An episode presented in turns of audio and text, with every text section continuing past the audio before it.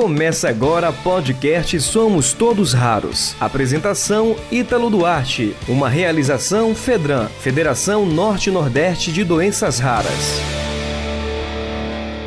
Estadual, boletim semanal de notícias do podcast Somos Todos Raros, referente à semana do dia 22 ao dia 27 de novembro.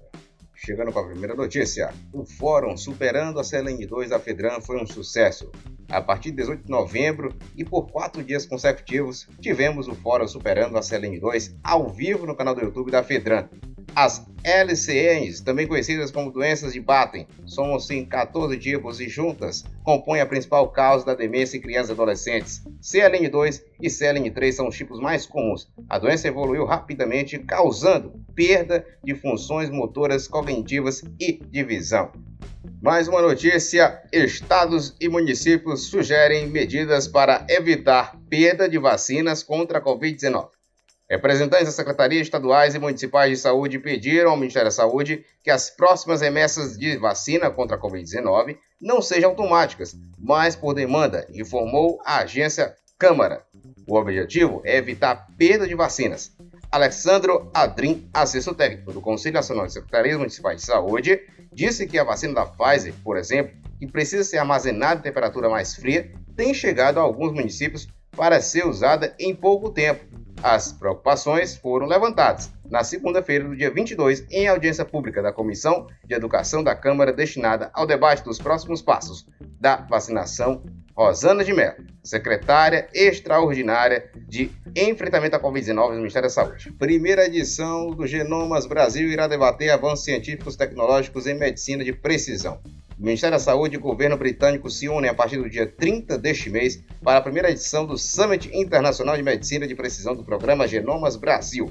O seminário online tem como objetivo apresentar os mais recentes avanços científicos e tecnológicos e mostrar à sociedade a importância da medicina de precisão.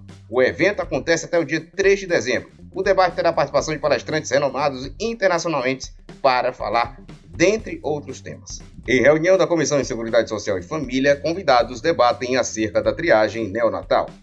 Dia 23 de novembro, a Comissão de Seguridade Social e Família realizou uma audiência pública para tratar da ampliação do Programa Nacional de Triagem Neonatal, em resposta aos requerimentos 389-2021 e 395-2021 dos deputados Dr. Zacarias Calili e Eduardo de Fonte, Diego Garcia e Lucas Edequer.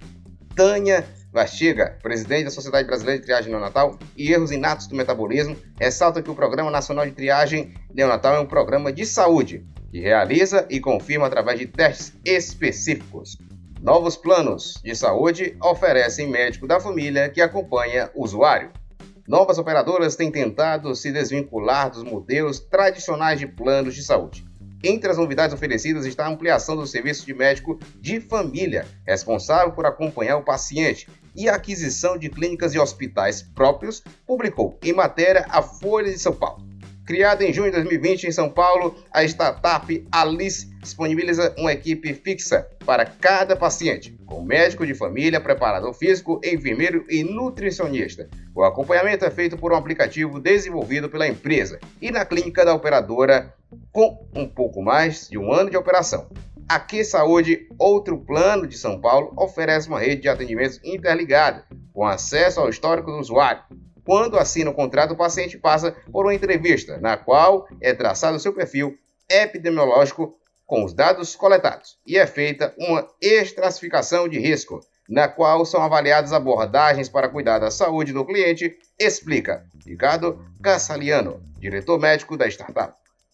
Você ouviu o podcast Somos Todos Raros. apresentação Ítalo Duarte. Uma realização Fedran, Federação Norte-Nordeste de Doenças Raras.